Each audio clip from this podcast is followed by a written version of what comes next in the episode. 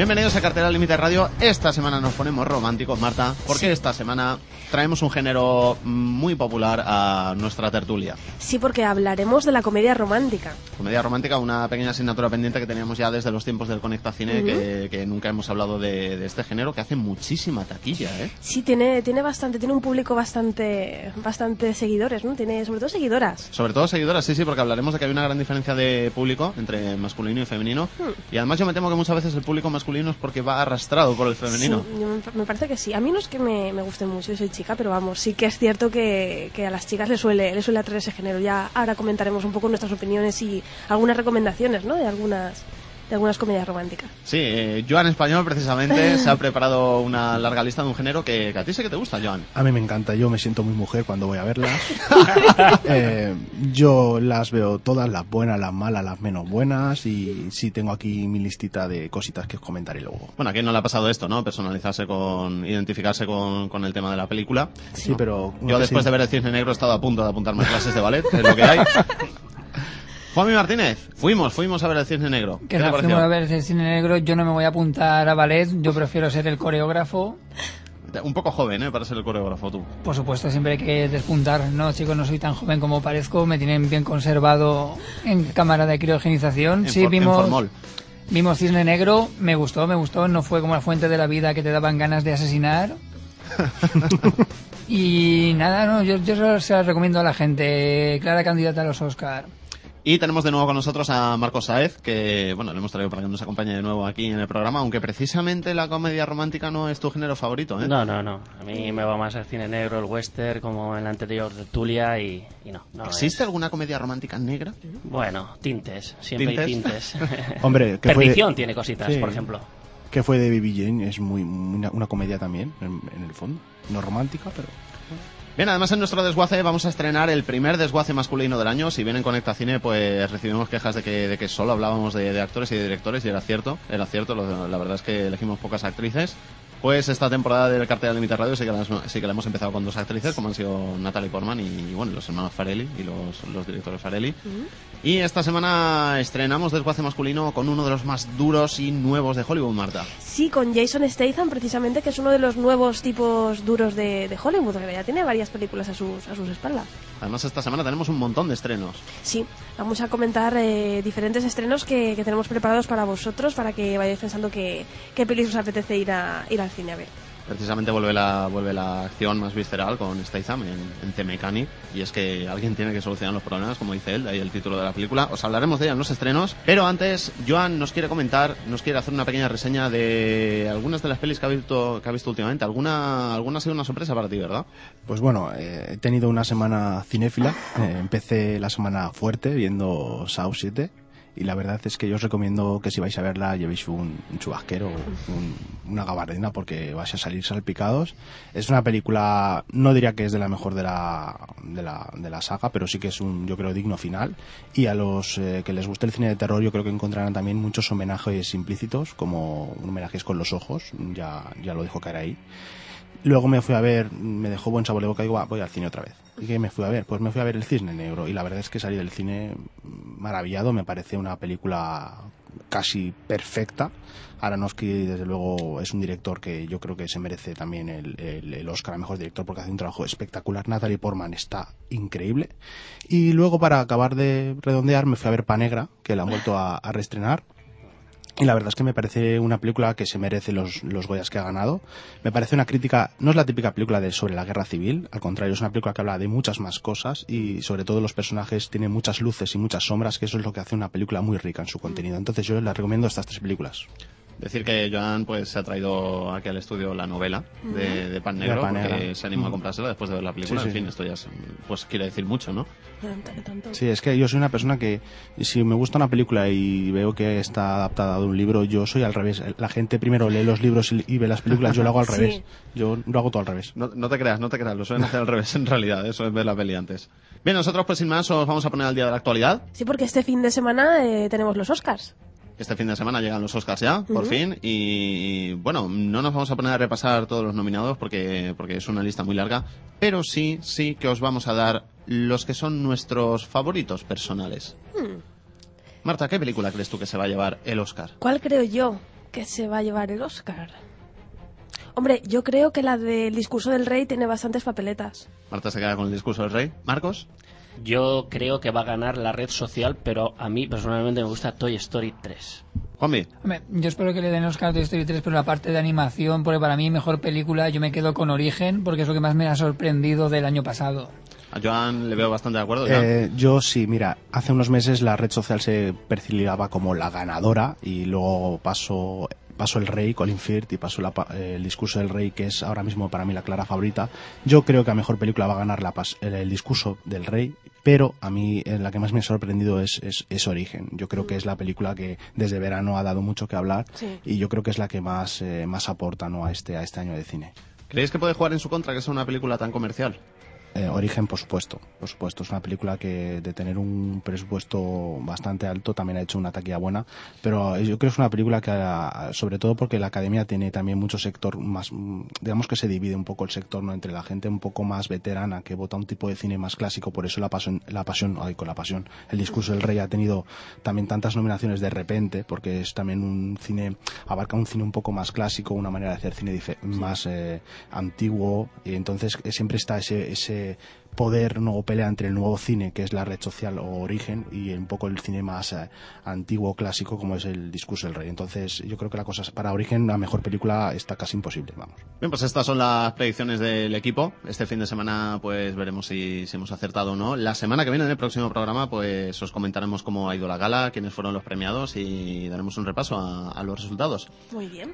Nosotros vamos a ponernos al día ahora de nuestra selección de noticias más importante para la semana, en la sección de actualidad, que desgraciadamente, desgraciadamente tenemos que comenzar con un fallecimiento.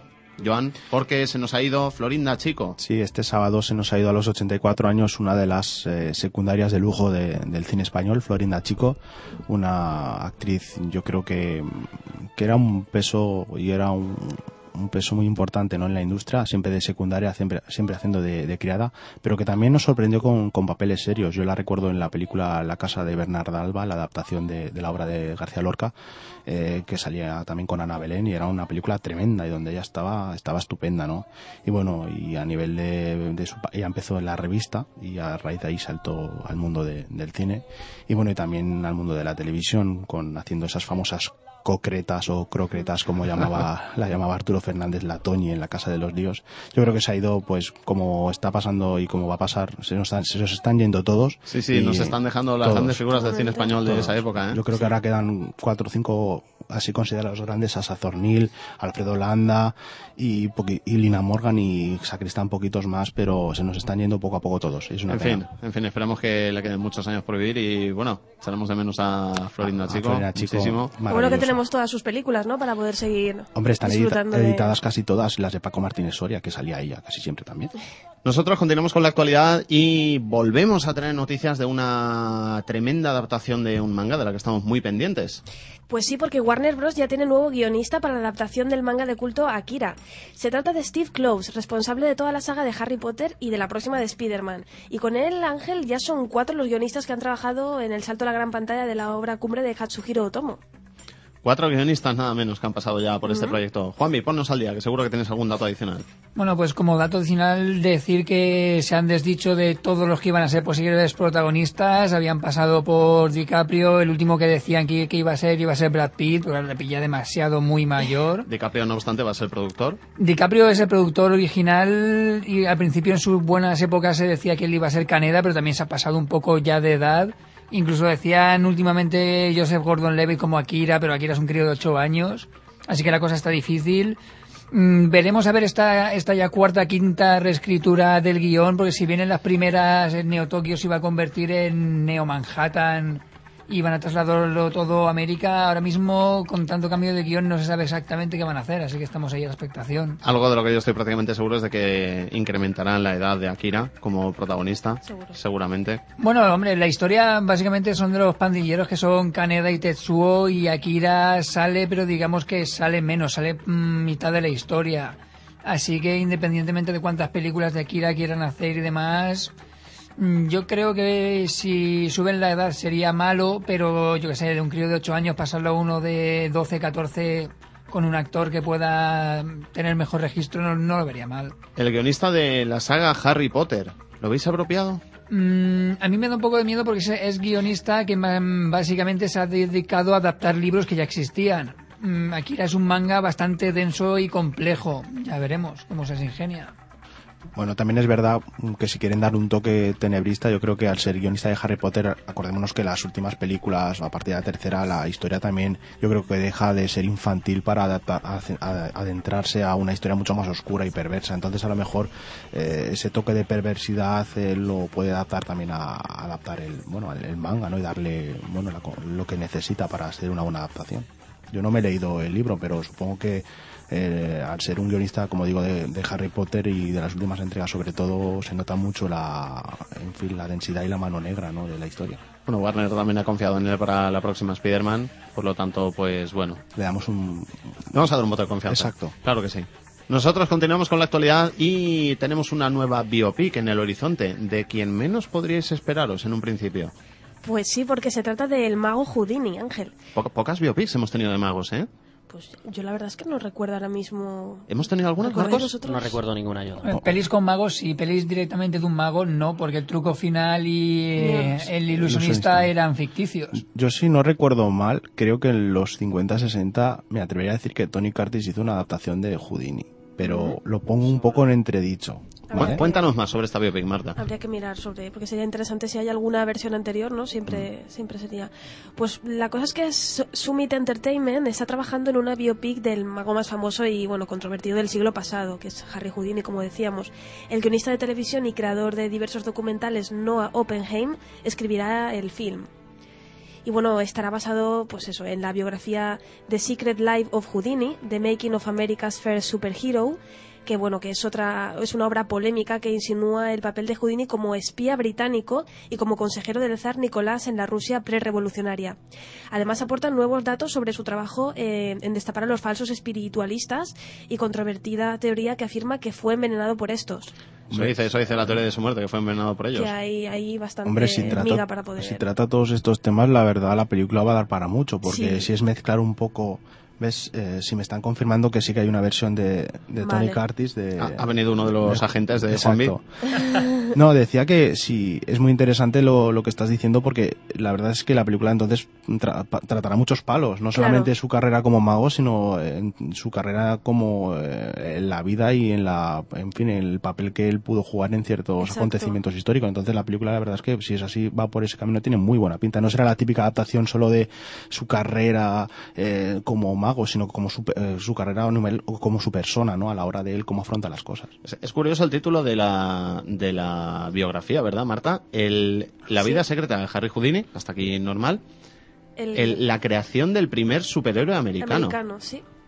Es, es llamativo. Hombre, es que ponle que en la época que Houdini hacía sus trucos, mm, plena década de presión americana, y de repente este tío sale que, que hacía esas cosas, eh, le podían pegar unos puñetazos increíbles Claro. y no le pasaba nada. Sí, es, es impresionante en ese momento. Me imagino que el impacto que, que causaría en, en el público, pues Claro, es que imaginaos, ahora, ahora en 2010, en, en este siglo, pues estamos acostumbrados a prácticamente a todo y ahora ya pues Sí. con internet, imagínate, pero en ese momento, en ese momento debía ser algo increíble. impresionante, sí, sí. Pero si yo aún veo algún truco por la tele y digo, ostras, ¿cómo lo ha hecho? Pues imagínate en aquellos años. Houdini, que recordemos, nació en 1870 y creo, y bueno, y falleció, falleció, dicen que envenenado por estos espiritualistas a los que él pues descubría como, como falsos, en hacia 1930. Mm.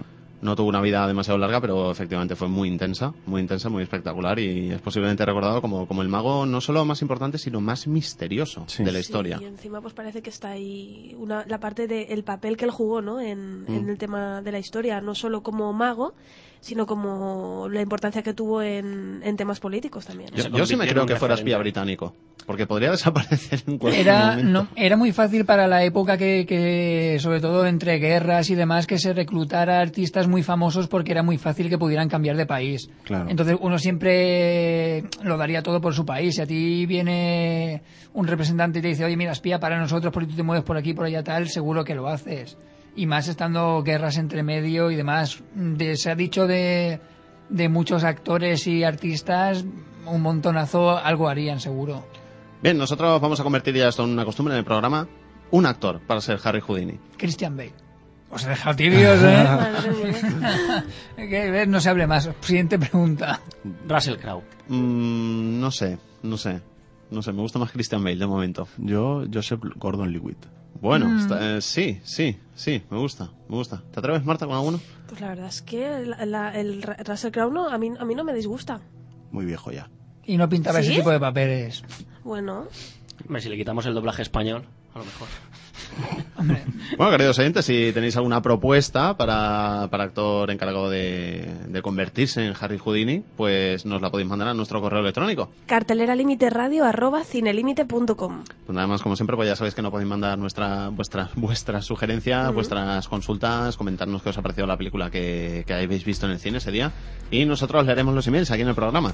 Bien, y antes de terminar con la actualidad, Juanvi no tiene un rumor, pero esta vez tiene una confirmación de un rumor. pues no, chicos, porque esta semana está flojita la cosa de rumores, pero sí, como sabéis, siempre me gusta darme el alarde de cuando un rumor mío se hace realidad.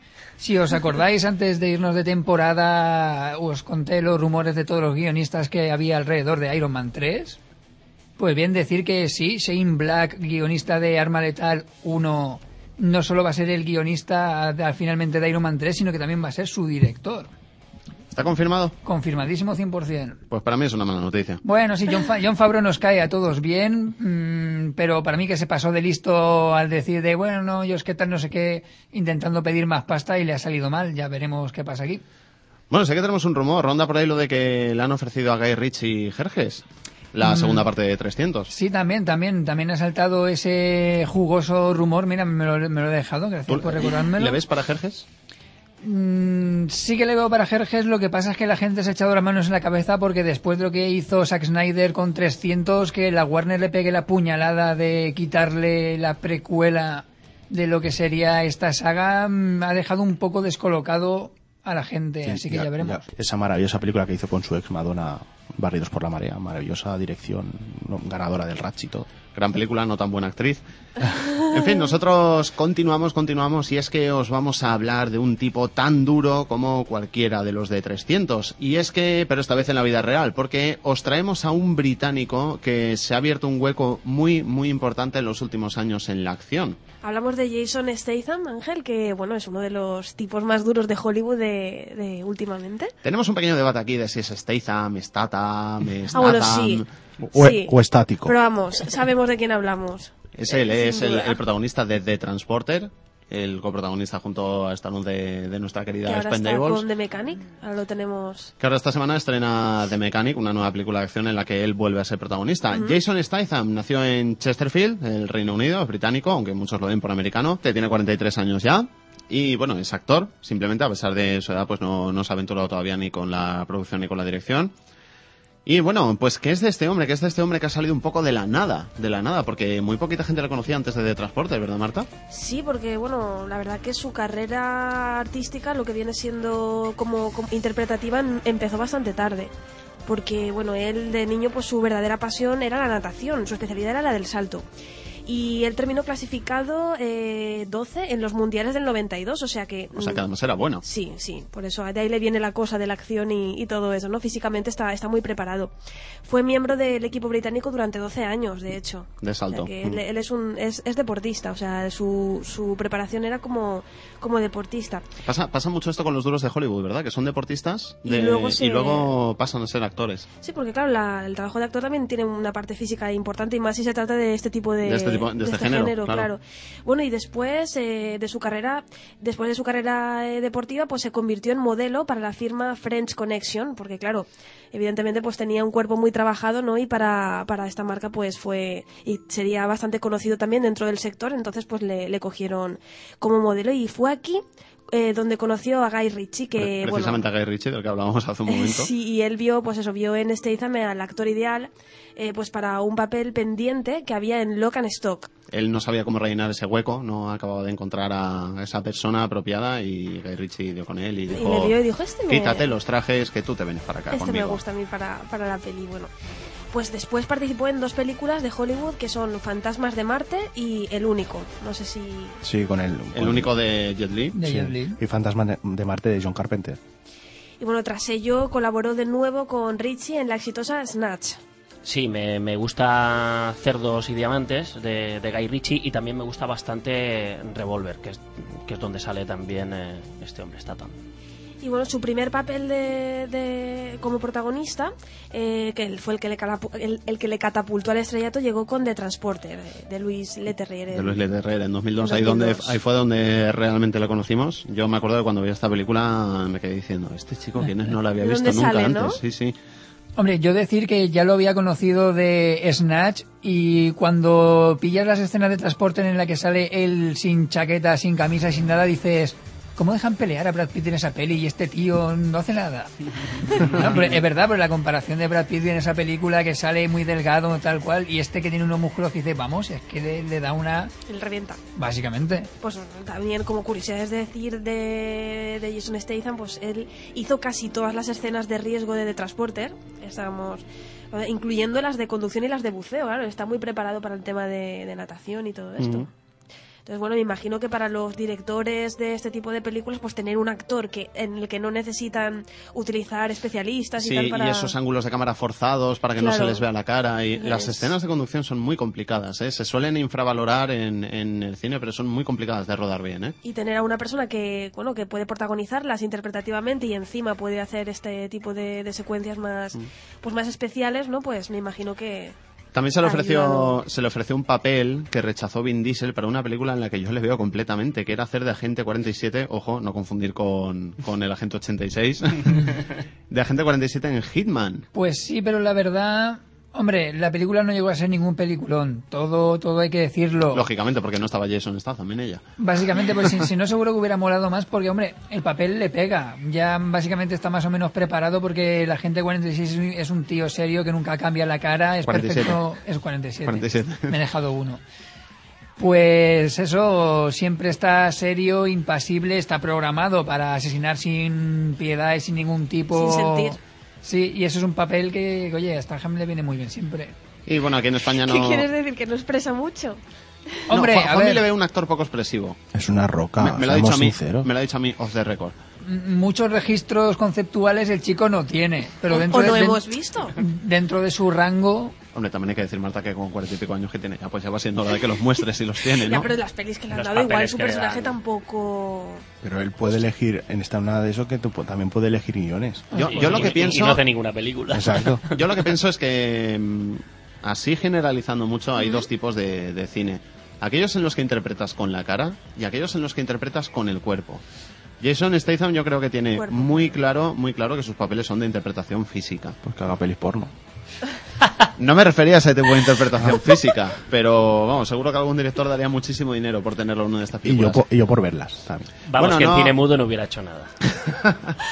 Bueno, no, no hemos oído su voz aquí en castellano porque aquí pues bueno, se ocupan otras personas, pero en su versión original ha puesto la voz a dos videojuegos también, a Red Faction 2 y a Call of Duty, el primer Call of Duty, que ahora ha tenido pues mil entregas más. Así que bueno, también ha trabajado poniendo voz a, a videojuegos. Películas recientes que hemos tenido, a mí me ha llamado mucho la atención en su filmografía que hizo un cambio en Collateral, yo no lo recuerdo, Juanmi.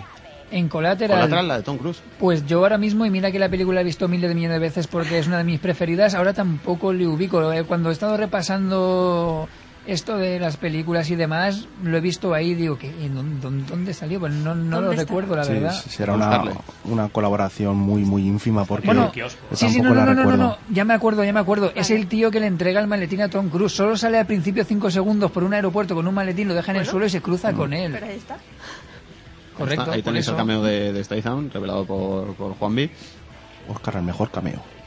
No, ese fue, ese fue de Rock y Schwarzenegger en Tesoro del Amazonas. Ah, Cuando sale, cuando sale Schwarzenegger de, de la discoteca con todas las tías y le, y le dice, te lo regalo todo. Eh, se consideró, se considera sucesor natural de Schwarzenegger por esa escena. Te lo regalo Se, todo. se cruzan y le dicen que te diviertas. Bien, Statham, un- bueno, una de las declaraciones que ha hecho en una de las entrevistas que se le hizo fue que él sabe que por papeles como los que él interpreta nunca le van a dar un Oscar. Hombre. Pero que él está esto, en esto del cine porque le encanta, porque se lo pasa muy bien en los rodajes y que realmente no, no aspira a ganar ningún premio Hace un por, trabajo por muy su digno carrera. y muy bien hecho en ese tipo de cine, pero claro, él es consciente de lo que. Claro, yo voy a lanzar una, la- una lanza a favor de él, valga la redundancia. Hombre, es un actor muy válido Exacto, dentro, dentro de su eh, género. Hay ¿eh? actores, hay gente que sabe dónde están sus, sus limitaciones y dónde y lo que pueden hacer o no, y él tiene sabe que él es muy válido para, como habéis dicho, un cierto tipo de papeles y a lo mejor él no se ve válido o se ve muy inseguro para otros tipos de papeles y por eso tampoco tiene la necesidad de, Pues sí. de hacerlos. Él tiene un público, tiene un sueldo, tiene una fama ahora mismo y está en todo su derecho y es muy lícito que él explote eso y, Y y- otros actores explotan el teatro y otros actores explotan la televisión, en, en fin, cada uno siempre intenta también acoplarse cuando tiene una cierta fama a lo que realmente le sale bien. Yo bueno, co- como, como que- los actores y actrices que tenemos de comedia romántica, de la que hablaremos Exacto. después, que son géneros en los que se quedan bastante Sí, encajados. Claro. Sí, la verdad que muchas veces mejor, ¿no? Si uno sabe que ese género es el que le va y donde está trabajando bien, que a veces aventurarse a hacer algo mm, y que luego realmente no, no, no, no queda bien. Pero ¿no? incluso donde se siente seguro. Yo, yo, yo más que lo que, que es interesante, yo creo que incluso es psicológico, es donde tú te sientes seguro. A lo mejor él es válido, a lo mejor él es válido para hacer cierto tipo de cine, pero no lo ha probado porque a lo mejor, mm, por lo que sea, no, no se siente seguro haciendo mm, otro registro. Estoy de acuerdo. Juanvi, eh, Dwayne Johnson, el hada de los dientes, ¿es un buen ejemplo de esto? No, pero oye, pero Jason Statham es un gran actor de comedia. A ver, básicamente Snatch y Lock and Stock son comedias de acción negra y si no, oye, Crank y Crank 2 son comedias geniales, no me digáis que no. Bueno, son películas de desfase, diría yo. Eh, Son, absoluto. pe- son películas de desfase, pero son grandes comedias. Oye, Crank 2, que no llegó a los cines aquí en España, No. fue directo al DVD. tristemente no. Pero hay que decir que este cine, o sea, es necesario. Hombre, claro. O sea, la gente tiene que ir al cine y también entretenerse y sin pensar nada. O Hombre, sea, Por supuesto, son del tipo de pelis, chicos, que aquí os decimos que os dejéis el cerebro en la puerta de la sala y lo recogéis a la Exactamente. salida. Y, y a mí me parece que es muy coherente con esas declaraciones que ha Sí, hecho. eso sí. Me parece que es muy coherente con eso, ya es suficiente. Sí. Ta- También hay que tener en cuenta que para los productores, sobre todo, y también para los directores, el mejor premio siempre es una buena taquilla de la película. Y en esto, mm, no, muchos actores consagrados no pueden decir lo mismo que Statham, ¿eh? Pues No. mira, voy a hacer una reflexión. Yo creo que a lo mejor estas películas lo que hacen es que eh, puedas rodar otro tipo de películas, ¿no? Hmm. Eh, a lo mejor con estas hacen taquilla y los, los grandes estudios cogen ese dinero y, y ruedan otras películas que, que pueden llegar al público de otra manera. O sea que es bastante interesante que tiene también algo las que haya. decir al respecto. Sí, yo hablando de Ángel, que ha dicho una cosa que yo estoy completamente de acuerdo eh, sobre la, la, la nocividad en taquilla. Recordemos que los actores Tom Cruise y Nicole Kidman ahora mismo están considerados los actores más nocivos para la taquilla, en el sentido que son actores que las películas que están haciendo últimas no están recaudando nada de lo que se espera y aparte sus sueldos son tan elevados que evidentemente no queda beneficio para, para nada. Sí, aunque, aunque en concreto su última película, que fue Night and Day, No, tuvo una taquilla no- esperada. realmente era una buena película. Sí, pero tuvo una taquilla Y- que... pero fracasó en taquilla discreta, inexplicablemente. discreta para los A ver, Bueno, pero ahí la, Mm. la distribuidora salió oficialmente a pedir perdón porque había intentado vender la película como algo que no era y no le echó nunca la culpa ni a Tom Cruise ni a Nicole, digo, ni a Cameron Díaz. En fin, errores que seguramente ninguna productora cometerá con Jason Statham, precisamente porque tener las cosas tan claras es una cosa que escasea últimamente un poco en Hollywood y que y de la que este chico no, no nos podemos quejar.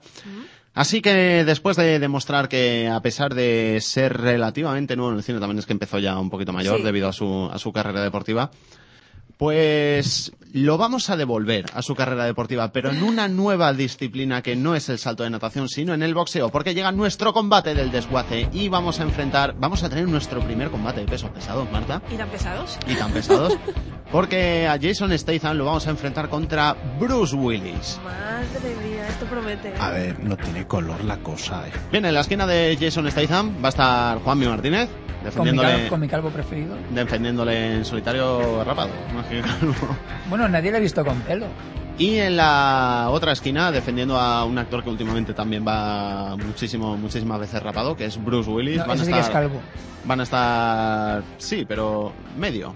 Medio, ¿no? Algo de pelo. Bueno, le van a defender Joan Español y Marcos Saez. Claro que sí, ahí. Ok, ok. Mi Bruce. Así que sin más, que comience el combate. A ver, yo El defiendo... primer golpe lo va a lanzar Joan. Primero el golpe. A ver, yo creo que hablamos, Bruce Willis se puede decir que es un actor muy versátil. Evidentemente ha sido un actor coronado por el género de acción, recordemos la, la Jungla de Cristal. Pero creo que es un excelente actor de comedia. Eh, recordemos películas como Falsas Apariencias, que es una película que a mí me gusta mucho y donde él está, yo creo que muy bien. Recordémonos también en La Muerte o siendo también, haciendo, yo creo que no llegaba tampoco al nivel de Meryl y Goldie, pero bueno, él estaba estupendo. Y yo creo que es un actor que ha pasado por todos los géneros, en terror, con por ejemplo El Sexto Sentido, en fantasía o con el 12 monos, no sé, es un actor que te puede gustar más o menos, pero sí que es verdad que tiene una cierta, hablamos de versatilidad, ¿no? Y yo creo que tiene, es una- un actor que, a diferencia de Starham, yo creo que conecta mucho con el público, que tiene unos rasgos muy determinados que la audiencia se hace partícipe de esos rasgos. Es un duro golpe, Juanvi. Hombre, pero vamos a ver, en carisma Jason también se come mucho a Bruce Willis, ¿eh? A ver, Bruce Willis solo tiene dos caras, la cara de tío duro serio y la cara de tío duro serio riéndose. Vale que Jason Statham también es limitado, pero oye, mm, sabe artes marciales, conduce coches que puede hacer un giro de 360 grados para quitarse una bomba con un gancho. Mm, yo creo que Bruce Willis no lo hemos visto hacer eso. Y aparte, Jason Statham también es un grandísimo actor de comedia. Si no tenemos ahí Cranky Crank 2. Y, y, y no es protagonista ya de, de una, sino de dos franquicias: Transporter y Crank. Dos para él solo. Cierto, por no hablar de Despendables, que seguramente volverá. Eh, Por supuesto, pero eso ya es, eso ya es franquicia coral. Pero es- Protagonista pero- levantando él solo una saga, Pe- es él y ya pero es tiene que dos. a Bruce Willis no le hacen falta dos franquicias. Él con una tiene basta y sobra, ya tiene la jungla de cristal. ¿Para qué quiere tener dos? Es que si ti- tienes más de una es porque no das todo en una y- o porque no tienes solamente dos, porque eres Ma- Mar- inferior. Bueno, Marcos, ¿tú porque entra, entra Marcos también en el. Entra en Marcos en el ring. Yo diría, bueno, yo voy a pegar un golpe más suave, ¿verdad? Eh, yo diría que mm, para mí es mejor Bruce Willis, con muy poca diferencia, porque me parecen dos actores bastante limitados. Más que nada porque ha tenido papeles sin Marcos, ¿eso es una especie de autogolpe? autogolpe. no, porque, bueno, en fin, creo que son dos actores muy limitados. Y más que nada, lo que ha tenido a diferencia de, de Statham, eh, Bruce Willis, es papeles más importantes.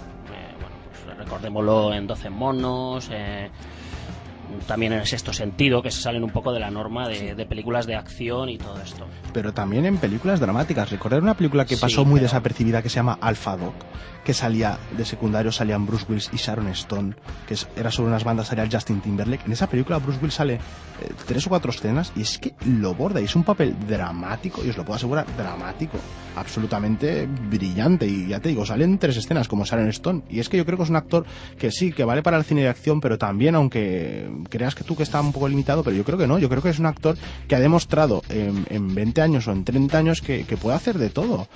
Sí, es que puede hacer de todo. tiene- Comedia, de to- de toda drama. Su filmografía tendrá tres películas buenas. Perdona, la, de. La Guerra de Hart es otra película que a mí me gusta mucho, que sale también con Colin Firth, y es una Sí, película no, bélica muy Marcos, buena. no me acaba de quedar claro. Tú ibas con Ya, Willis. Exacto. No, eh, ya he partido de la base de que los dos son bastante limitados. No sé si, pero a mí me parece todo muy bien, pero nunca verás a Jason Statham vestido de conejo gigante rosa. Eso también es verdad. Eh, eh, eh, pero bueno, una película también, una de, mi- de las de mi infancia, un muchacho llamado Norte. ¿Qué pasa? ¿Qué con Bruce Willis? A ver, algo de, que decir de él, qué guapo que estaba ahí vestido de conejo. Juanvi, ¿algo que decir? Exacto. No, mira, Bruce Willis es un grandísimo actor y protagonista de la que para mí es una de las mejores películas de acción de los 80, que no es La Jungla Cristal, sino que es El último Boy Scout. Exacto, eso iba a decir yo, de- me la has quitado. Pero bueno, pero pues siempre, siempre le vemos más o menos en los mismos registros. ¿eh? Uy, habla- ha- habló el Starham. Bueno, sí, sí. Es sí. que son mínimas. Habló el las Starham. es que Uno que, ha- mínimas. que ha hecho 20 películas y, y siempre hace lo mismo. Por lo menos el otro ha hecho cinco- 40 o 50 y hace 20 de una, 10 de otra, 5 de otra. Jolín, hijo mío. No, no, sí, yo no digo lo contrario, pero dentro del rango, tú en las películas de Jason Statham siempre le verás ver hacer mil cosas más que lo que hace Bruce Willis en sus películas. Perdona. es decir, Se de- mueve dentro, más. dentro de acción, los dos haciendo, de- de- los dos dentro de su especialidad, dentro del género de acción. A ver, Mm, Bruce que- Willis también en su época de la jungla, eh, de las primeras también hacía muchas cosas. Que no es que, por ejemplo, el hombre ya tiene ya casi 60 y muchos, ya no, el hombre no se va a poder, eh, Bueno, poder eh, ahí a, a saltar desde... El, el apunte, en el apunte de Marta está muy bien, porque veo, veo, que estás ahí, veo que estáis ahí castigando el hígado mucho con Bruce Willis ha hecho muchos géneros, Jason Statham no, pero dentro de la acción, Claro, dentro de la acción es un durísimo rival Statham. Va a ganar a los puntos Bruce Willis. Pero gana, no, yo no va a ganar de cabo. A ver, yo, eh, a ver, un, un, un estudio cronológico, así me sale muy bien la palabra, qué culto soy, ¿verdad?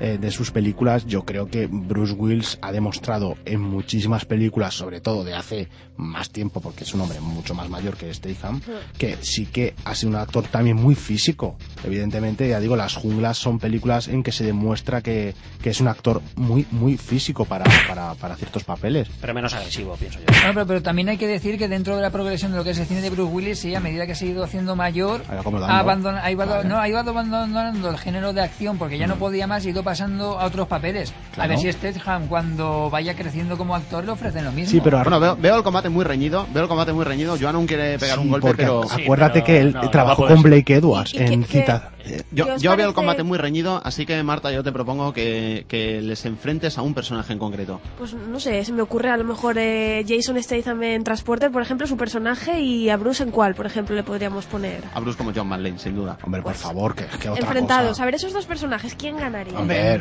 Este, a Statham, John McClane no le duraría ni un round, vamos, le reventaría en la primera escena. Pero así Ahí de estoy con claro. Statham, ¿eh? Vamos a ver. Pues yo no, yo estoy con mi John McClane, ese pedazo policía que Sí, nos pero- defiende sí, a todos. bueno, bueno. Por Sí, pero los dos, favor. los dos cara a cara y sin Mira, armas. no ¿sabes dura- lo único, lo único malo que hizo John McClane? Salvar a la caza de su mujer, Bonnie Bedelia, una de las actrices que más mm, aborrezco. Eso es lo peor que hizo John McClane. Aborrezco, Bueno, aborrezco lo Bonnie Bedelia. Un- golpe que se ha desviado para esta pobre actriz, igual que en el programa anterior se desvió uno a la pobre Audrey No, Hepburn. no, pero, pero Exacto. cierta- ciertamente John McClane y el transportista cara a cara sin armas, bueno. Pero seamos siento. sencillos, ¿quién ha triunfado en taquilla? Por Dios, John McClane lleva millones de dólares, millones de fans. Bah, McClane hay que lleva millones de dólares. dinero. Chicos, No, chicos, ¿quién diríais que conduce mejor de los dos? Hombre. Bru- Bruce, claro, por favor, John McClane. Hombre, Bruce Willis. eh, Claro. Jason Statham de carrera. Vamos a ver, perdón. solo, solo hay que ver las escenas de acción de Lo coches de dobla- transporte. lo- lo doblan, lo Mira doblan. si conduce bien Bruce. Eh, También tenemos ahí un grandísimo del género que además no ha hecho una sino dos, Italian Job, que todo se basa en carreras con minis, y Death Race, que es una carrera a muerte por, por sobrevivir. Y en las dos conduce él. Bueno, ¿y, qué? Pero, Oye, ahí, ahí os ha dejado un poquito, ese No, golpe os ha dejado un poquito ver, mareados. Yo creo ¿eh? que no, pero hay que, a ver, yo creo que tampoco se pueden comparar a 100% porque evidentemente el tipo de cine de, que hacía Bruce Willis también en los 80, el concepto de producción y el concepto de, de actuación física dista y cambia mucho del que hay ahora mismo. Entonces, ese debate eh, puede quedar un poco, mm, no se puede No, llegar estamos, a. no, estamos, no, no, estamos extrapolando sus carreras a la vez, cada una en su Bien, época, bien, bien, ¿no? final del combate, final del combate. Contando que estoy yo solo. No. Yo, ¿Quién yo, ha no, ganado? yo no he visto, yo no he visto un cao claro en este enfrentamiento. No, Marta, ¿tú quién dirías que ha ganado por los puntos? Yo creo que han quedado bastante, bastante igualadillos, ¿no? Cada uno. No obstante, mm, a pesar de que ha estado efectivamente Marta muy muy igualado, yo diría, yo diría que por puntos sí, con una mínima mínima diferencia, esto hay que decirlo, muy Sí. pequeña, creo que vamos a dar por vencedor de este primer combate de pesos pesados del desguace a Bruce Willis. Eh, gracias. Hay que decir que éramos dos contra uno, ¿eh? Bueno, dos no, uno y medio. Erais uno y medio con. con Es que son muy malos los dos. ¿eh? Eh, Hay nunca, un complot. en- nunca, nunca apoyaré a un tío que le llaman señor Iglesia. Bueno, pero eso es culpa de los guionistas, no de él, hombre. No, bueno, otro golpe caído para el guionista de, de The Expendables. Tu- Tuvo, Tuvo, tuvo. De hecho, era Silvestre Stallone. sí, ya. Bueno, pobre Silvestre Stallone se ha, llevado, se ha llevado un puñetazo también. Que anda que también hay que tener valor, ¿eh? Para darle un puñetazo a Silvestre Stallone. Por la espalda. Bien, pues este es el resultado de nuestro primer enfrentamiento de pesos pesados del desguace. Nosotros volvemos con Statham en el final de este desguace que, que le hemos dedicado a este prometedor actor de acción británico ya, ya consagrado, pero al que sin duda aún le quedan muchas películas por delante. Y la próxima, la próxima que podremos disfrutar de él es Blitz, un thriller de suspense que llegará hasta España, llegará a España este mes de junio, sin fecha todavía determinada. Continuamos con el programa y, y hoy estrenamos mini sección, Marta. Con el avance de la semana, Ángel, eh, que en esta ocasión, bueno, vamos a estrenarlo con Apolo 18. Es una pequeña sección que, bueno, que hemos creado para, para este nuevo formato en el que os vamos a hacer un pequeño avance cada semana de una película que nos ha llamado especialmente la atención y que podréis ver en, en los próximos meses. Siempre será una película de la que ya podréis ver el tráiler, así que podéis ir a verlo después de escuchar el programa. Apolo 18 abre, abre nuestro avance de la semana.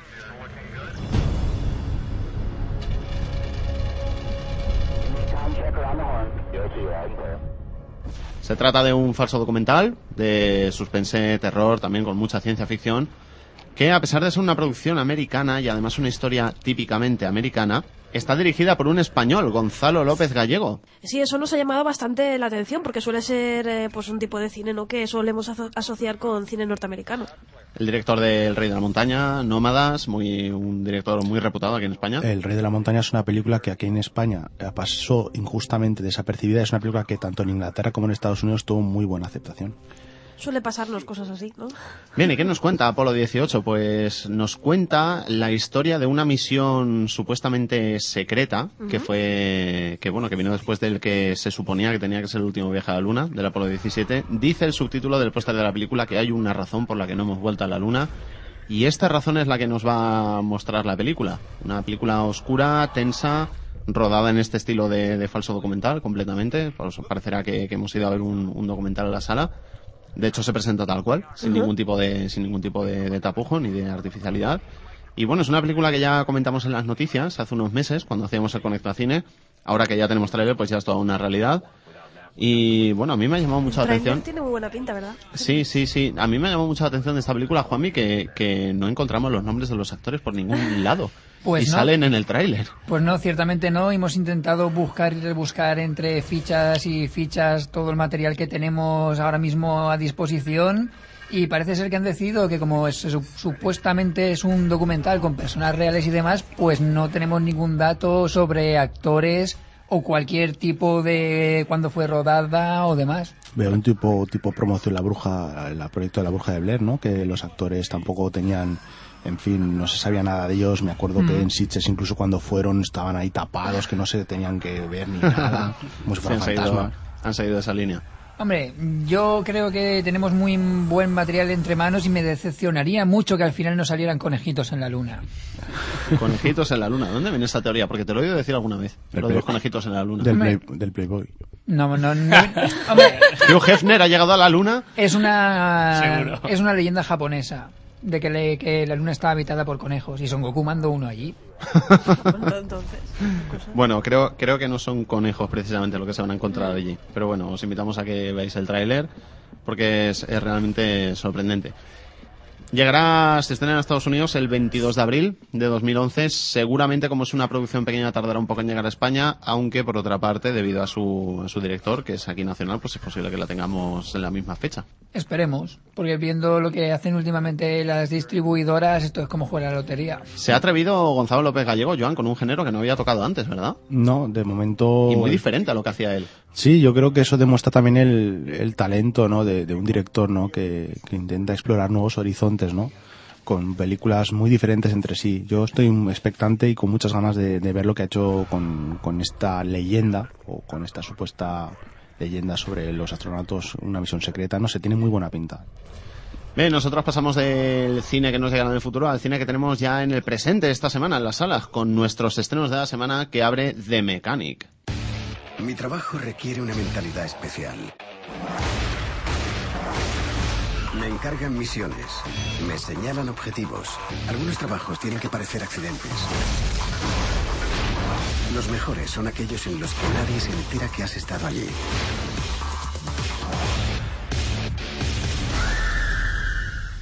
No hay nadie mejor que tú, ¿sabes? Eres una maldita máquina. Necesitas que alguien te guarde las espaldas. ¿Qué te parece, Steven? Dime, es tu hijo. Es una decepción enorme. Siempre lo fue y siempre lo será.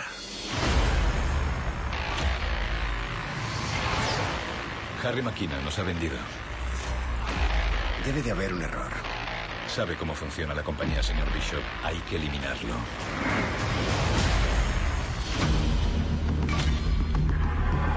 Siento lo de tu padre. Es una pérdida para los dos.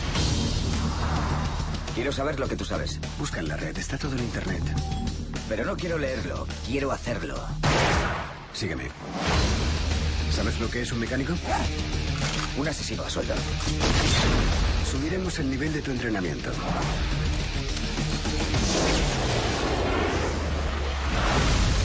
¿Cuál es el plan ahora? Acabar el trabajo. Retomando a Jason, a Jason Statham, eh, hablamos de The Mechanic, que bueno, él tiene esta peli que ya la podemos ver, la podremos disfrutar esta semana. Vuelve a ser protagonista. Sí, él es protagonista de, pues esto, de esta película de, de acción en la que vemos como, como un asesino, ¿no? Puede ser un maestro dentro de su, dentro de su oficio, ¿no? La el perfeccionismo dentro de, dentro de lo que para él es un oficio y, y ejecuta de una manera pues muy, muy fría. Es un remake de- del film homónimo de Charles Bronson de 1972 y él eh, cuando él era solo era solo un bebé porque Jason Statham en, en aquella época pues no, no creo que Cuando se estrenó la película de Charles Bronson, Statham solo era un bebé de dos mesecitos. Madre mía, pues nada, ahora, ahora ¿Qué? ya está Qué ricura. ya está criado y, y lo tenemos como, como protagonista de, de The Mechanic. La dirige Simon West, que además hace un cameo, Marta. Eso es muy curioso, él, él hace un cameo muriendo en, en una escena... Aparece, estamos pendientes de una escena en la que sale un camión de la basura. Sí, ahí ahí ahí le- podréis ver a, a Simon West. Bueno, la compañía del reparto Donald Sutherland, Ben Foster, Tom Goldwyn y Minnie Anden. Minnie Anden, esta chica se llama Minnie, qué curioso. Bueno, y Tom Goldwyn, que es el malo de Ghost, el padre de la chica de la última casa de izquierda. Mm. Ese es un actor, pues... eh, bueno, y también salía la sexta parte de Viernes 13, pero eso ya es un dato un poco adicional. Bueno, pues, la historia de Mechanic nos cuenta cómo Jason Statham eh, encarna a un asesino a sueldo, lo típico, que es lo más típico que te dedicas, soy asesino a sueldo, Sí. en el que parece que ya está un poquito mayor y decide coger a un discípulo de Ben Chaval, que yo te voy a enseñar aquí el oficio. La cuestión es que no sabe que su pupilo en realidad ocultamente es el hijo de una de las víctimas que ejecutó Starham y está aprovechando que él le está enseñando todo para luego darle matarile a, a nuestro amigo. Así que ya veremos si lo conseguirá o no. ¿Cree que me encontrará antes que yo a usted? Ya le he encontrado. Nosotros continuamos ahora con una comedia romántica, Sígueme el rollo. Durante años he fingido estar casado. Ya sé que no está bien, pero no hay ataduras y no haces daño a nadie. Mi mujer me pega delante de los niños. No. Te juro que me veo acabando con esa chica. ¿Has dicho lo que creo que has dicho? ¿Y si me das tu teléfono y salimos en un día normal? Llevo una tarjeta en el bolsillo. ¿Qué es esto? ¿Un círculo? Dile la verdad. Déjame ensayar, tú eres ella. Bien, vale, adelante. Llevo este falso anillo de boda. Perdón. Eh, yo- Dile que te estás divorciando. Se acabó. Bien, pues necesito que me lo diga ella. ¿Y si te manda un mensaje, te bastaría? No puedo creer que esté haciendo esto. Quería crear la ilusión de una primera esposa sexy, no esto. Bien, de acuerdo, vamos allá. ¿Esa es ella? Creo que sí. Vaya, estáis aquí. Os doy mi bendición. Tengo que tuitearlo a mis amigas. Claro, olvidaba que tienes 15 años. ¡Au! ¿Me has dado una patada? No, ¿has sido tú? ¿Por qué? ¿Sí? Cariño, ¿cómo crees que me ha sentado que vendas los juguetes de tu hermano? ¿Tenéis hijos? Tenemos unos pocos de, de hijitos pequeñitos. Y la película tiene una premisa muy muy divertida, que es que él es el jefe, digamos, de, de Jennifer Aniston, ¿no? Y, y se enamora de una chica mucho más joven que ella. Entonces, eh, le suelta, por así decirlo, que, que es que se, se- le, le ve un anillo de, de casado. Entonces, la, la chica joven cree que está casado. Entonces, él tiene que fingir con Jennifer Aniston para que se están divorciando. Entonces, es una premisa muy cómica. La dirige Dennis Dugan, que es el habitual director de, Es habitual de la comedia romántica. niño, no, no, de Adam Sadler. Recordemos que lo ha dirigido en Niños Grandes, lo ha dirigido en Zulander, lo ha dirigido en la de también, la de Os declaro marido y marido. O sea, es un- el director, digamos, el- el- son como padre e hijo, no, pero hermanos, lo, lo dirigen todas las películas casi. Juanmi, ¿qué pasa al final con Zulander 2 ahora que hablamos de Dennis Dugan? Pues están en ello, están en ello. Ben Stiller dijo que, que- que tenía una gran historia. Se, supuestamente la película arrancará con su personaje Zulander y el personaje de Owen Wilson que ya ha pasado el tiempo y ha pasado su época. Ellos ya son supermodelos retirados y demás, pero se ve que les picará el gusanillo y tendrán que luchar por recuperar su... Vamos, su brillo de antaño. Les han superado, tendrán que luchar ahí las pasarles otra vez. Un mundillo que Juanmi conoce, él también es supermodelo retirado. Por supuesto Es que sí. Lo tenemos ahora aquí en la Aguanté radio. un día. Bien, les acompaña un secundario de lujo en el reparto como es Nicole Kidman. Joan. Sí, la verdad es que en el, en el eh, yo no sé qué papel hará, estoy expectante porque ni en el trailer que he visto que hemos visto aparece y yo cuando la vi que salía en la ficha técnica yo me quedé, me quedé, vamos, me quedé absorto, o sea, yo no cre no sé si será un cameo de alguna escena que a veces los, los actores No, figura, figura como actriz junto Como- a como Brooklyn actriz. Decker y Bailey Madison. pues como lo haga de madre en y Malison, tampoco sé qué papel podrá hacer la pobrecita ya, pero bueno. ¿Cuánto tiempo lleváis casados? Ocho Diez años. años. Diez años. Muchísimo tiempo. Bien, nosotros ahora continuamos con una directora, con Lisa Cholodenko, que nos dice que los chicos están bien. Cariño, no vuelvas tarde. Lo sé, lo sé. Ven a darnos un abrazo antes de Un irte. abrazo. Abrázala tú, para eso la tienes. ¿Has vuelto a pensar en hacer esa llamada? Podría herir los sentimientos de mamá. ¿Cómo puedes no tener curiosidad? Cada una de mis madres tuvo un hijo con tu esperma. Un momento, ¿las dos? Ajá, son gays. Ah, vale, guay. Me, me encantan las lesbianas. Genial. Lo pillo. Él es su padre biológico y toda esa mierda. ¿Nosotras no bastamos? No imaginé que usarían mi material. ¿Por qué no? Yo lo usaría. Papá donante está buenísimo. Ah, ¿Estás soltero? En primer lugar. Lo habéis conocido y eso está bien. Y ahora podemos seguir adelante. Yo quiero volver a verle. ¿Ah, sí? ¿Ah, sí? Encantada de conocerte. Igual. Hola. Es de día, cariño. No te pases con el vino. Bien, lo mismo te digo con la microgestión, ¿vale? ¿Y cómo os conocisteis? Yo estaba de residente y Jules tuvo una emergencia. Tenía la lengua dormida. Y yo le dije que se relajara. Y mi lengua se puso en marcha otra vez. Madre mía. El plan era limitar su participación. No te va a salir, tío. No es su padre, es nuestro donante de esperma. Bueno, pues Los Chicos es- también es una de estas sorpresas indie de cine independiente que ha conseguido nominaciones a los Oscars. Tenemos a Annette Bening y Julian Moore, que es una pareja de, de lesbianas que, bueno, decide tener cada una de ellos un, un hijo eh, en fecundación in vitro. Eh, cuando los hijos son mayores, eh, sobre todo el, la- el niño, a través de que aún tiene 15 años y no es mayor de edad, le dice a su hermana que quiere conocer, digamos, a, a su padre biológico. Que salen chico y chica. Sí, chico y chica. Eh, entonces eh, se ponen, eh, consiguen los datos y bueno, conocen a Mark Ruffalo, que es el, el padre, padre biológico. Entonces empieza a haber ahí una relación eh, muy rara y muy curiosa entre, entre los personajes, entre los hijos, las madres y el, el- el intruso, que en ese, en ese sentido es Mark Ruffalo, ¿no? Y es el padre de, lo- de las dos. De los dos, de los dos. Tenemos a un español en el reparto que es Joaquín Garrido, que interpreta a Luis y bien, les acompaña Mia Wasikowska, esta chica que últimamente cada vez la vemos más. Sí, la de Alicia. ¿no? Alicia en el País de las Maravillas, sí. Josh Hutcherson y Kunal Sharma, Eddie Hassel, en fin, un reparto poco conocido, salvo, salvo la propia Julia Moore y Annette Bening. Y Mark Ruffalo. Me- bueno, me gustaría apuntar que de los chicos están bien. eh, esta película tiene cuatro nominaciones a los Oscars eh, y sobre todo las principales de mejor película y mejor actriz. ¿Vale? Entonces, Annette ¿Mejor actriz Bening- para Julia Moore o No, no? Annette Bening. Annette para Bening. Y bueno, ya, ya ganó los Globos de Oro, eh, Annette Be- Bening. Yo creo que a Annette Bening le va a pasar lo de siempre, que gana el Globo de Oro, pero luego el Oscar.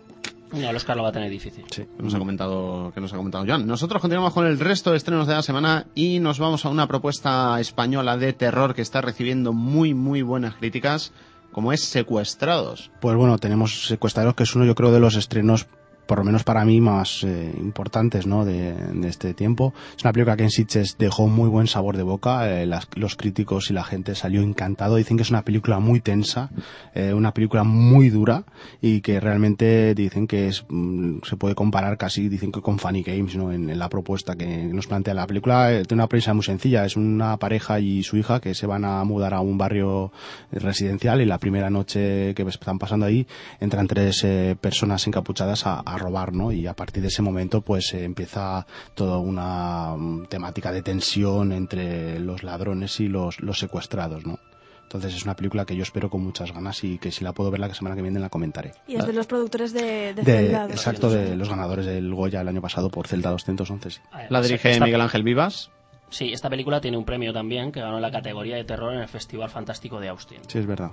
Un premio, un premio muy interesante, ¿eh? que tiene, tiene una gran reputación. Sí, la verdad es que de festivales de terror, a excepción el que ha dicho Marcos, es importante, el Sitges, y hay pocos festivales, pero sí que son festivales que como están tan concentrados, los premios son muy importantes y son casi considerados como los Oscars ¿no? del, del género. La protagoniza Fernando Cayo, Manuela Bellés, Ana Wagener, Guillermo Barrientos, todos actores jóvenes relativamente nuevos en el mundillo del cine que, que, bueno, parece que han tenido una gran suerte con esta producción, ya que la crítica la está durando, como Sí. nos ha comentado Joan. Y nosotros continuamos con un fragmento de nuestra historia española. Quieto todo el mundo. Sí, porque vamos a hablar de 23F, la película, un drama que nos trae Warner, casi documental, también dirigido por Chema de la Peña, Joan. Sí, es un director, a mí me sorprende porque si recordamos y echamos la vista atrás, este director fue el que dirigió ACDC. Entonces, claro, me, me, cho- me choca un poco verlo. Yo he visto, he podido ver los trailers y la verdad es que Mm. la película tiene una factura impecable. Mm. La verdad es que sí, tanto, y los actores que salen son actorazos. Paco Tous y Juan Diego se reencuentran después de Los Hombres de Paco en, bueno, que es una, no me mires así, es una buena serie.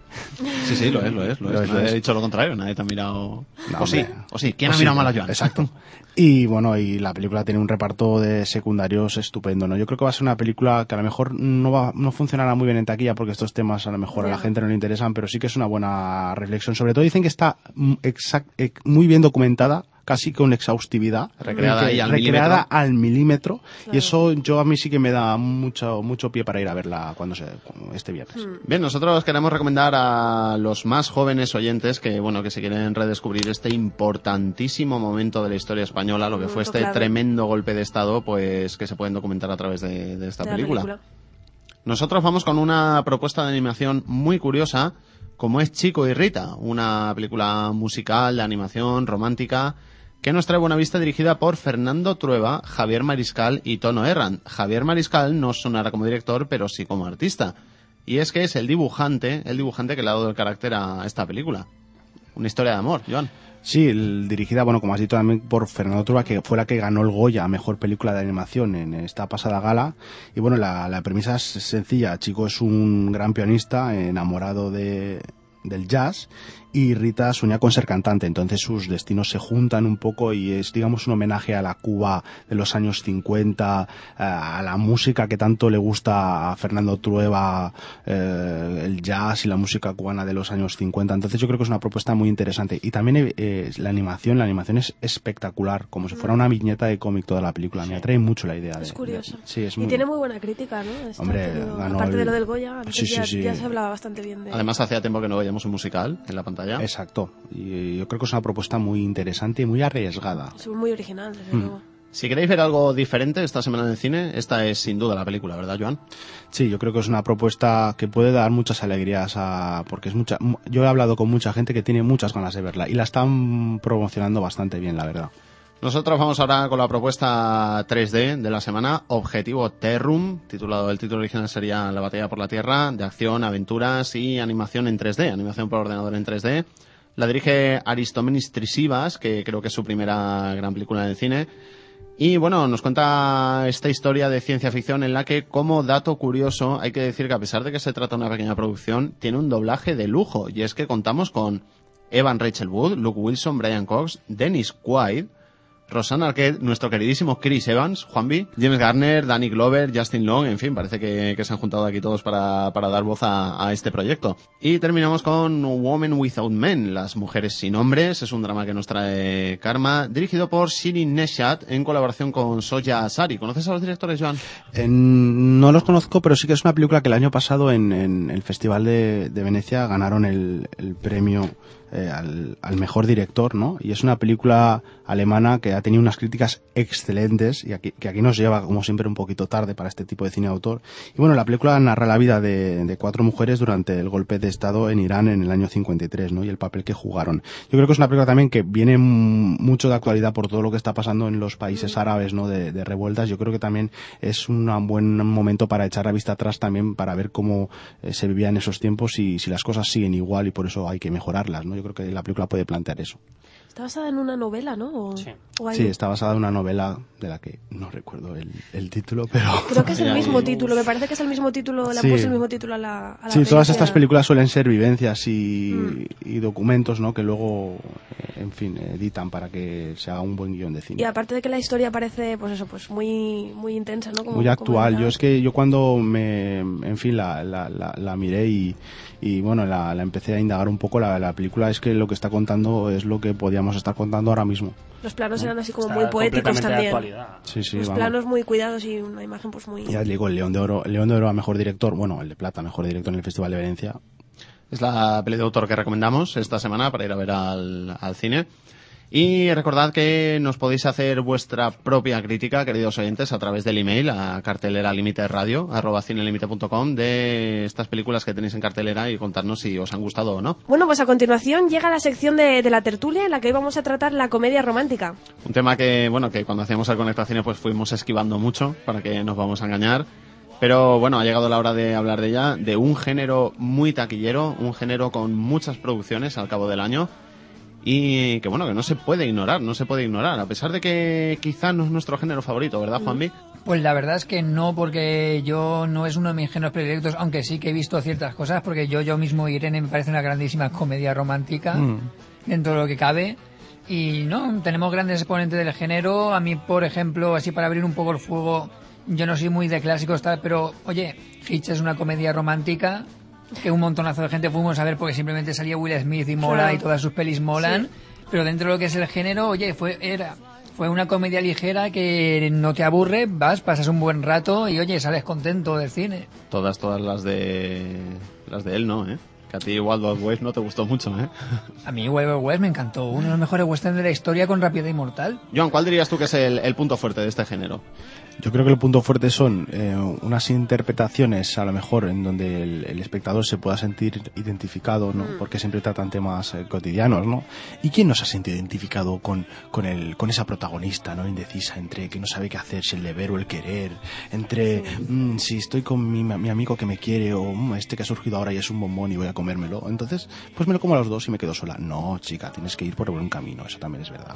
Yo creo que hay, existe mucho precedente de género romántico desde los años 30. y Acordémonos de Catherine Kerr y Spencer Tracy, que han sido la pareja Sí, porque, romántica. porque más- mucha gente piensa que es un género moderno. La pero, No, no, pero no. lleva aquí desde el cine clásico. Yo te puedo citar aquí unas de- cuantas que sí, tengo apuntadas, ¿eh? Mi amigo Marcos tiene aquí una lista que, vamos, que está saliendo por. No sé, sale por las Ma- orejas. Marcos, dime un título de comedia romántica realmente clásico. La Costilla de Adán. La Oh. Costilla de Adán, dirigida por George Cukor y protagonizada por Catherine Hepburn y, y Spencer. ¿De qué año es? 40. De 1949. Sí.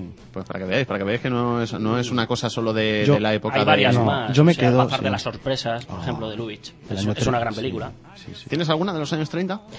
De los años 30, no. El Bazar de las Sorpresas es de 1940. De los años 30 no tengo ninguna. No tengo ninguna. Bueno, Pero tengo yo sí, besos robados yo de sí, Truffaut, eh, yo sí. 1968. Yo tengo una ganadora de Oscar, Sucedió una noche, Claudette Colbert y Clark Gable. Y bueno, hay que hablar de una que es muy grande, que es Mejor Imposible. Bueno. Me Bueno, parece bueno, que es bueno. una gran Sí, sí, sí, comedia imprescindible. imprescindible. Tiene, tiene un fallo. actual, más Esa película actual. tiene un fallo. ¿Cuál? Fallo. Helen Hunt. Pues la no lo O sea, es que la detesto. Y mira que robar el Oscar a Mickey, hace bien Mickey esta Will película, Smith. ¿eh? Ahora, ahora que mencionas a, a actrices, Joan, ¿tú dirías que hay actores y actrices de comedia romántica de la, de la misma manera que, que los hay de papeles acción. de acción? Absolutamente. Yo destaco, por ejemplo, a, el- el- a lo mejor el prototipo es de los años 50, aunque era una buena actriz, hizo papeles de todo tipo Doris Day. Doris Day, digamos que fue una actriz que eh, sobresalió de manera ex- excelente con películas románticas como, bueno, con, con su alter ego, ¿no? Con su actor, que fue Rock Hudson, fueron pareja cinematográfica, funcionaron muy bien en taquilla y, bueno, sus películas como Confidencias a Medianoche, Pijama para dos y, en fin, son películas en que ella demuestra una gran capacidad. Él, digamos que también servía para la comedia, pero a lo mejor también era mucho más versátil. Ella, a excepción de cuatro o cinco clásicos, eh, como por ejemplo El hombre. Esta película, bueno, espera, de Hitchcock. eh, el hombre que sabía demasiado, por ejemplo. Juanvi, eh, dicen que los hombres vamos a ver acción y las mujeres van a ver comedia romántica. Esto es algo que, no obstante, la recaudación de taquillas sí que lo respalda, porque hay grandísima mayoría de público femenino en este género. ¿Tú por qué dirías que es? Hombre, porque yo diría que, que los hombres tiramos más por la testosterona porque ya es bastante a veces mantener una relación como encima tener que irte al cine a ver, a ver, no, pero no, básicamente tú que eres chica, pero tú ponte, tú vas a ver con tu pareja una película donde de, de principio a fin a la tía le sale todo bien, se queda con el mejor tío que le consigue de todo lo que hay y tú sales del cine diciendo, joder que me cae. ¿O A no? mí es que no me... No, yo soy una de las chicas a las que no les gusta mucho la, la comedia... Vaya, la- tenemos al 1% del 99 restante. Marta, Una necesitamos, chica dura, Marta. necesitamos comedias románticas que acaben mal. Sí. Hombre, yo creo que sí. ¿Son necesarias para el cine? Yo creo que sí. Yo creo que sí. Pero- Algunas. Estoy pensando alguna película Aunque- que, acabe mal. Es que ponerle que siempre acaba todo tan perfecto que luego sales tú de la mano de la novia y en Ya. vez de Mercedes tienes un fiesta ahí esperándote. Es que no... Bueno, yo con mi parte femenina, a mí me encanta el género. Yo me consideraría un híbrido en este sentido. ni, ni hombre ni mujer. A mí me encanta el cine romántico. el Tenemos a Joan, el único espectador híbrido de España. Exacto, el único hermafrodita. Digo, híbrido, iba a decir hermafrodita, ¿no? Eh, yo, películas románticas, yo puedo. Voy a ver todas las que puedo. Todas las que puedo, o sea, sobre todo porque sabes que es que salen todos muy monos y muy Tú, monas. tú sí que eres versátil, que vas, a- vas a ver entusiasmados Show 7 y luego también vas a ver comedias ro- Yo, románticas. yo lo veo todo. Yo puedo ver desde En busca del huevo perdido de las Hurtados hasta Los comulgantes de Berman. Yo lo veo Tenías todo. que mencionar esa película, lo Hombre, sabía. Es que ¿Os es- gustaron es- Los Seductores, por ejemplo? Que se estrenó este año. Una Es película la francesa. No me dio tiempo a verla, si te digo la verdad. Se me fue del, del cine como por un suspiro.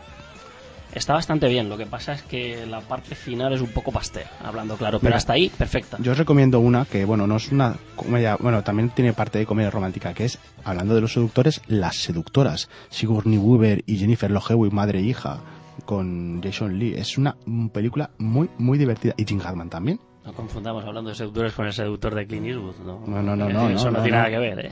¿Diríais que, que la comedia romántica no es cine serio? Con esto me refiero a, a que no es cine de, de gran envergadura, de gran producción, de, de Mm. papeles intensos. Eh, bueno, eh, has dado muchos, digamos, se puede decir, eh, se puede hablar de muchas cosas. A ver, producción. Normalmente el género romántico no tiene muchos alardes de producción, pero sí que es verdad que los actores que suelen salir en películas románticas son en teoría muy consagrados, entonces todo lo que se gastan en producción se lo, co- lo se lo, lo cobran ellos. Entonces, entonces en ese sentido a lo mejor no tiene muchos a nivel de efectos ni técnicos, pero vamos, eh, la producción se agranda por, por actores normalmente muy conocidos, ¿no? Eh, luego cine que no tenga pozo en ese sentido, pues yo creo que hay de todo. Yo, por ejemplo, yo aún estoy enamorado del papel de Julia Roberts en Pretty Woman. Yo creo que era un papel que tenía mucho pozo. Pretty Bueno, Woman, lo que pasa es que es yo un creo poco que dramática Woman, también. ¿verdad, Marcos? Trascendió el género de Sí. la comedia Sí, sí, yo, romántica. Pretty Woman no me la he apuntado aquí en mis anotaciones porque creo que tiene tintes dramáticos. Sí, O sea, pero para mí es- Pretty Woman también es un drama. Es un entonces- drama, pero jolín, esa escena del... Sí, no, no digo que no sea buena la película. Oh, ¿eh? por O favor. sea, mm, lo que pasa es que es un, es un drama, bajo mi punto de Hombre, vista. porque también hay veces que, que confundimos simplemente en decir que es comedia romántica, pero no suele ser justo ese género. Pues tenemos comedia romántica con un poco de acción, como sería, por ejemplo, este año pasado, Exposados. Mm. Exacto. Es una comedia Sí, romántica exacto. con acción. Exacto, es O, o luego tendríamos otras que tiran más, son comedia romántica, pero tiran, acaban tirando un poquito con el drama. Pues yo que sé, Killers con Catherine Haley, Aston Catcher, que los dos están para matarlos, acaba siendo un drama de película. Que Exacto. quizás es un género no que admite ingredientes drama, diferentes claro. o, o Digamos drama, que- o es comedia o Es, es posiblemente el género con más subgéneros de todos los géneros. Sí. Sí, y también diferente, en, digamos, eh, también perteneciendo al país que pertenezcas lo puedes hacer. Yo ahora mismo me estoy acordando de la película de Sin Reservas, de Catherine Zeta-Jones y, eh, en fin, esta película de la cocinera. Bastante Está- reciente. Es muy dirigida por, por el director de, bueno, eh, Mientras niebla sobre los cerdos, una película que me encanta. Pero bueno, esta película es un remake de una película eh, alemana que se llama Deliciosa Marta, que en, en fin, es que el- sale en esa película Sergio Castellito, que es un actor italiano, en fin, también en- también diferenciando los países, eh, en Claro. fin, eh, la comedia es que es muy diferente, es la misma historia, pero tratada desde un punto de vista, por ejemplo, muy diferente. Y también esa película, yo lo digo porque también tiene muchas mezclas de drama. Recordemos que la historia de una mujer que es casi una frígida, que no le gusta nada, solamente le gusta cocinar y se tiene que hacer cargo de su sobrina que acaba de perder a su madre. Pero claro, la película después te ponen al cocinero que es nuevo, que es su, eh, empiezan a llevarse mal y luego acaba llevándose muy es, bien. es un actor que me encanta y que nunca me acuerdo Aaron de su Eclar, nombre. Aaron Eclar, me acabo de acordar ahora que no me acordaba, por eso no lo he dicho. Aaron Eclar, muy rubio, muy guapo. Hombre, es que yo creo que toda comedia romántica siempre tiene que tener un punto de drama porque si Sí, siempre sí, os claro. fijáis Es di- es difícil es- siempre, es que Excesivamente siempre, ligero. siempre es el principio tipo de comedia de la pareja que se conoce tal cual luego hay un punto de la película en que es el drama porque se separan o pasa algo pero al final siempre acaban juntos De hecho, si acaba mal ya es un drama. Aunque mira, ves, mira, una, una, una comedia romántica que es justo de, creo que es del año pasado, ya no me acuerdo tal, pero que acaba mal, Up in the Air. Ay, bueno, pero es que Antipin Dier Hombre, eh, es, es, comedia... A ver, de comedia. Yo sí que diría algo que- Tiene, algo tiene, pero quizás de lo, de lo poco que tiene es comedia. es un dramón. O sea, pero es un Bueno, drama. un dramón, tampoco, tampoco es Sí, ningún drama, no muy ligero, dramón. no. Ligera. Es un, es un, dra- un dramón, no, pero un drama sí. O sea, ¿Diríais que es un género que encasilla con mucha facilidad a actores y actrices? Yo creo que sí. Tenemos a muchos, eh, a muchos, bueno, referentes en, para mí, bueno, han comentado, comentó- Jennifer Aniston es uno de los claros ejemplos, aunque bueno, recordemos que ya en los 90 hizo películas como Leprechaun, que era una de terror ahí muy, muy buena. Pero sí, es una chica que está eh, absolutamente encasillada, aunque a mí me encanta. Y luego tenemos el claro prototipo que es Meg Ryan, que es una chica que quería hacer, quería hacer. Recordemos que incluso salió desnuda, desnuda una película de Jane Champion en carne viva, porque quería, con más Rúfalo, por cierto, porque quería dejar de ser la típica. Pero es que, chica, no puedes. Tú es que no puedes. No Ya lo no. intentes más, no puedes. Hombre, sí, es que tenemos cierto tipo de actores que es que lo ves en tantas veces este papel que luego cuando quiere hacer algo más serio ya no te lo crees. Eso es, eso es. Mm, Porque, no sé, por poner un ejemplo, ya hemos puesto el ejemplo de Jennifer Aniston, pero así por encima... la chica está Barrymore, ¿no? ¿Cómo se llama? Drew Barrymore. Drew Barrymore. Drew Barrymore. Hombre, ahora más en la actualidad tienes a Catherine Hale, que empezó en Anatomía de Grey, que era más drama, pero las comedias que ha hecho, aparte de que no son muy buenas, yo creo que ya la han dejado un poco atrapada ahí. Sí, pero- y ¿Y estuvo hombres? a punto de pasarle. Que no hemos citado ninguno. Estuvo a punto de pasarle, aunque al final lo esquivó a Cameron Díaz también. Sí, Estuvo, pero- a, punto- estuvo a punto de pasarle. Recordemos que Catherine Hale eh, también participó en películas como La novia de Chucky y películas como San Valentín de muerte. Entonces, mm, tampoco también. Y hablando de más Es, es- actrices. es interesante el Sí. punto que, que ha apuntado Marcos. Hombres. ¿Y Actores, hombres? Sí. actores que, que se han encasillado. encasillados. Hombre, Hugh Grant es uno de los máximos exponentes. Sí. Mm. Y, Si no el máximo. y si no, y no- y si no, mm, Richard Gere, que aunque Richard Gere siempre ha tenido, Ahora Richard Gere ha hecho más cosillas. Exacto. Pocas. Tiene una gran... pero tiene un gran punto de en comedia romántica también. Hombre, porque pero, Pretty Woman lo, lo etiquetó. y, y novia de y novia Lo- la, lo y- mató. y Lo novia la fuga y novia la fuga lo mató o sea una lo, lo, lo ensalzó y la otra ya se lo cargó Hombre, pero ves, es que es bueno, pero aquí tenemos un perfecto ejemplo de lo que no hay que hacer, que es Novia la fuga, otra vez Richard Gere, Julia Roberts, mismo director, intentando repetir los mismos esquemas de Pretty Woman, pero intentando a la vez cambiarlo todo, con lo que la gente que fue a verla acabó decepcionado porque quería ver una repetición de lo anterior, pero que no les acabó de convencer.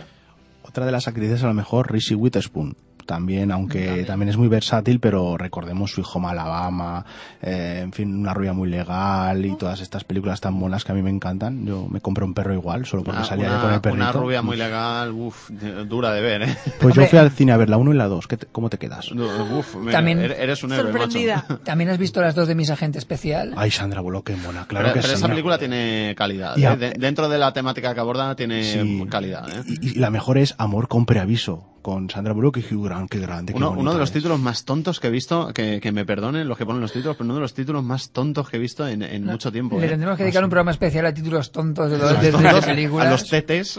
Pero yo me quedo con una que es eh, Abajo el amor, que la hizo René Zellweger con, con Iwa McGregor. Bueno, pero que- es una gran película. Bueno, René Zellweger, otra actriz Otra. bastante de comedia Sí. romántica. Pero en esa, en esa película yo Es le digo porque es un homenaje a las películas que comentaba antes de Doris Day y Rock Hudson. Yo creo que cogen el alter ego de los 50, aparte está ambientada en los 50, la película.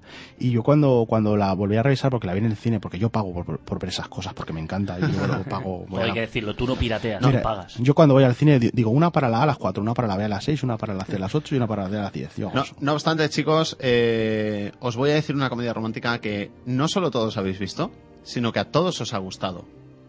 Los ¿Star padres, los padres de ella. Yo no, Ah, yo no la he visto. La uno. Ahí Me os he dado, ¿eh? Me encanta. Yo no la he visto. Ben Stiller también se etiqueta, pero de otra manera. El, el problema de esa peli es que sale una actriz que hace muy bien de muerta, que es Terry Polo, que hacía de muerta en La Casa de los Espíritus, que era la hermana que se muere al principio. Y parece que esté muerta toda la película, y, pero y bien. el bien. premio a la mejor interpretación de muertes para... Por cierto, Terry Robert De Polo. Niro en los últimos papeles de comedia. Ay, sí, Interesante. Bueno, pero es que Robert De Niro... Hace de todo. Claro, ya no está para hacer papeles muy físicos. Nos estamos también. Pero nunca olvidando. nos lo hubiéramos imaginado, ¿eh? No, la verdad es que no. o sea, eso, eso sí el, que es cierto. el vuelco que ha pegado su carrera Sí. hacia películas de comedia Hombre, o sea, es un poco...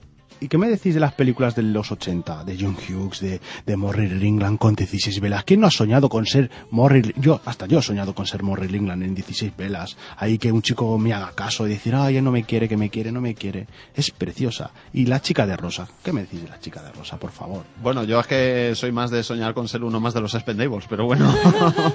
Pero puede que sea el género así más de, identificarse, ¿no? Con, con, Sí. el protago- con los protagonistas, Sí, ¿no? la- Sobre todo la- con- sí, lo Sí, yo es creo que que sin ninguna duda. Yo uno, uno siempre se identifica, yo siempre me identifico con la chica, no sé por qué. Porque suelen ser las protagonistas no, de- estas pelis. Sí, me suele pasar. Yo digo, ¿De Jennifer? Aniston, me identifico contigo. Es un género, es un género que, que sea posiblemente el más desprendido de las nuevas tecnologías en el Sí, cine, sí, tanto sí. de efectos por CGI Sí. como como no, inclu- no los necesita. como incluso efectos tradicionales como pirotecnia, pantallas verdes. Es un género prácticamente de, de interpretación Desnudo, pura. sí. Tú ten en cuenta que cuando mucho una, guion.